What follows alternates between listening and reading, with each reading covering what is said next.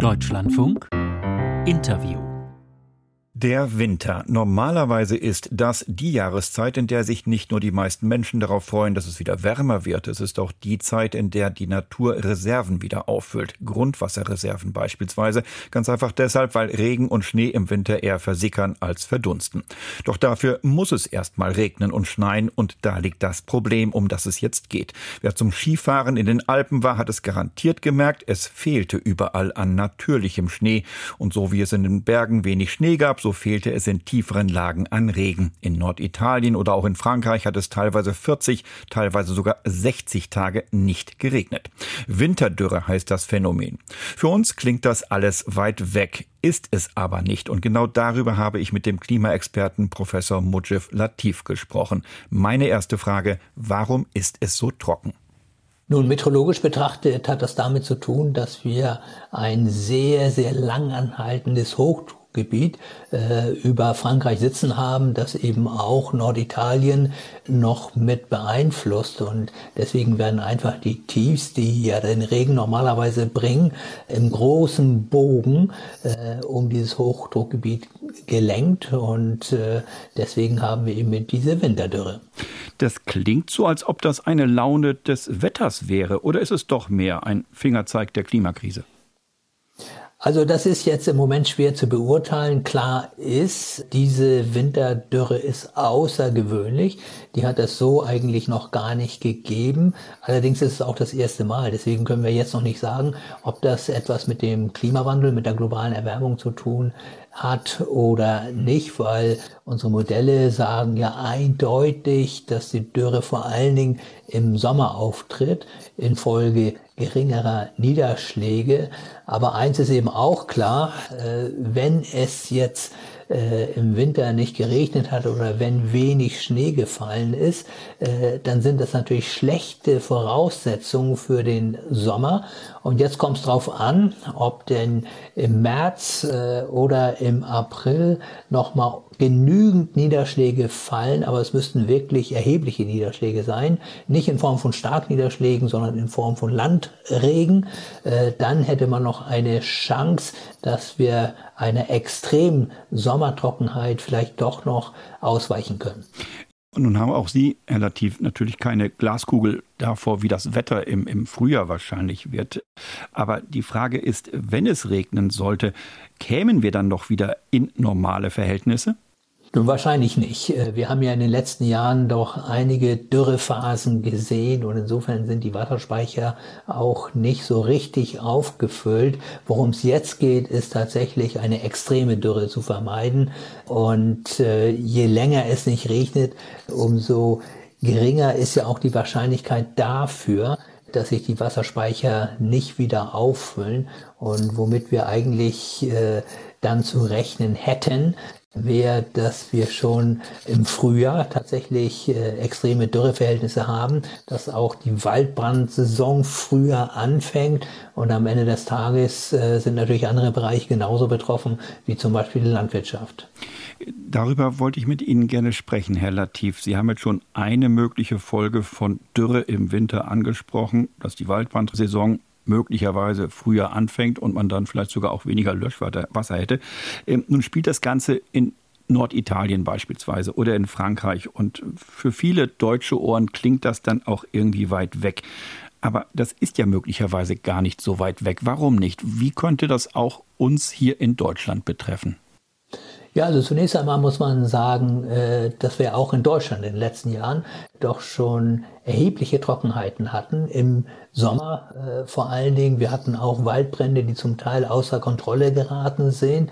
Insofern passiert das zwar gerade nicht bei uns, aber es ist schon auch eine Blaupause dafür, was bei uns im Sommer passieren kann. Wir haben ja auch äh, Ernteeinbußen äh, gehabt, erhebliche Ernteeinbußen. Wir haben schon Waldschäden in Folge der globalen Erwärmung. Aber dann gibt es eben auch noch andere Auswirkungen. Ich denke da zum Beispiel an Frankreich, das ja ganz, ganz stark auf Atomkraft setzt. Und wir haben ja letztes Jahr gesehen, dass dann bei extremer Trockenheit äh, die Kernkraftwerke gar nicht mehr richtig gekühlt werden können, äh, dass sie teilweise abgestellt werden müssen oder zumindest die Leistung gedrosselt werden muss. Und äh, wir in Deutschland mussten dann tatsächlich die Franzosen mit Strom versorgen, äh, obwohl es ja immer heißt, äh, dass die Franzosen uns versorgen. Aber da sieht man eben, dass Kernkraft eben nicht nur aufgrund der Sicherheitssituation, sondern eben auch infolge des Klimawandels nicht eine Zukunftstechnologie sein kann. Das heißt, wenn jetzt zum Beispiel auch in Frankreich ja Pläne offenkundig werden, die da lauten, man setzt auch weiter auf Atomenergie neben Erneuerbaren, dann ist das möglicherweise auch für Frankreich mit Blick auf das, was sich in Bezug auf den Klimawandel in Bezug auf die Wasserressourcen im Land äh, entwickelt, möglicherweise ein Weg, der riskant ist? Der ist riskant. Ich gehe mal davon aus, dass man bei neuen Kernkraftwerken schon darauf achtet, dass man nicht allzu stark äh, von dem Kühlwasser aus den Flüssen abhängig ist, aber trotzdem, es gibt ja genügend alte Kraftwerke, die man nicht ersetzen werden kann. Und da wird es dann ein Problem geben. Und deswegen muss ich ganz ehrlich sagen, der Klimawandel, die globale Erwärmung ist etwas, was maßlos unterschätzt wird. Und die gesamte Infrastruktur, egal ob es die Energieinfrastruktur ist, ob es die Verkehrsinfrastruktur ist, äh, die ist überhaupt nicht ausgelegt auf immer weiter steigende Temperaturen und zum Teil eben auch auf immer trockenere Verhältnisse.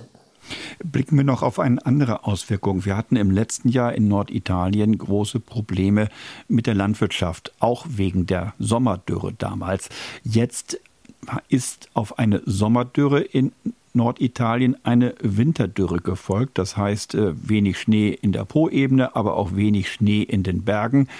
Kann man absehen, dass Italien beispielsweise von einer Landwirtschaftsmissernte, kann man fast sagen, auf die nächste zusteuert?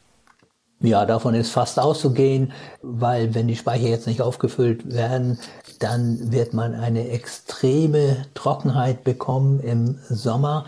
Und das Problem ist ja einfach, äh, das bezieht sich jetzt nicht nur auf den Mittelmeerraum beispielsweise oder auf äh, das südliche Europa, äh, sondern auf viele Regionen in der Welt dass eben gerade solche Gebiete, die normalerweise unter dem Einfluss des Ozonhochs äh, stehen, eben noch stärker unter den Einfluss des Ozonhochs geraten und deswegen es eben immer trockener wird. Wir können es beispielsweise in Kalifornien auch beobachten, wo es ja viele, viele Jahre lang schon eine extreme Dürre gibt, äh, wo die Waldbrände regelmäßig außer Kontrolle geraten und wo eben auch äh, der Weinbau zum Beispiel extrem behindert ist.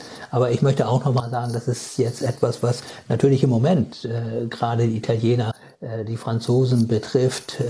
Aber die Entwicklung wird weitergehen und es wird auch uns betreffen, äh, wenn es nicht endlich radikale Maßnahmen gibt im Hinblick auf den internationalen Klimaschutz. Inwieweit auch uns? Ja, wir werden mit den gleichen Auswirkungen äh, zu kämpfen haben. Äh, ich habe es ja gerade angesprochen. Wir sehen ja die Sommertrockenheit schon bei uns. Auf der anderen Seite gibt es auch immer ein Wechselspiel. Auf der einen Seite eben diese Trockenheit, auf der anderen Seite diese sintflutartigen Niederschläge. Das sind keine Gegensätze, das sind zwei Seiten äh, derselben Medaille. Und diese globale Erwärmung ist eben diese Medaille.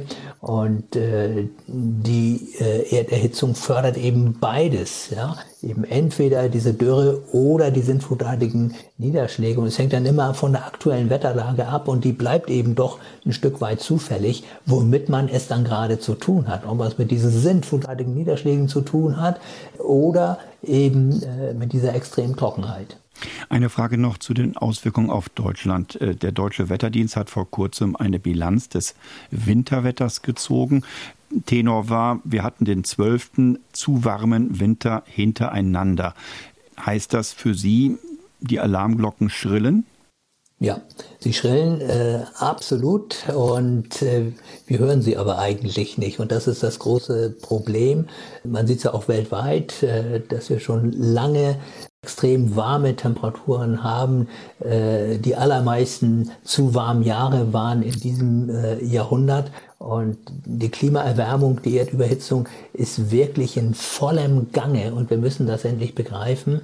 A, dass wir uns doch ein Stück weit darauf einstellen müssen, aber B, äh, dass wir endlich mal anfangen müssen, äh, ja, die Bremsung einzuleiten, weil es kommt ja leider, muss man sagen, nur auf den weltweiten Ausstoß von Treibhausgasen an und der steigt immer noch. Das heißt also, die Welt ist offensichtlich noch nicht bereit, wirklich gegen den Klimawandel anzugehen. Es muss mehr passieren im Klimaschutz, sagt der Klimaforscher Mujib Latif.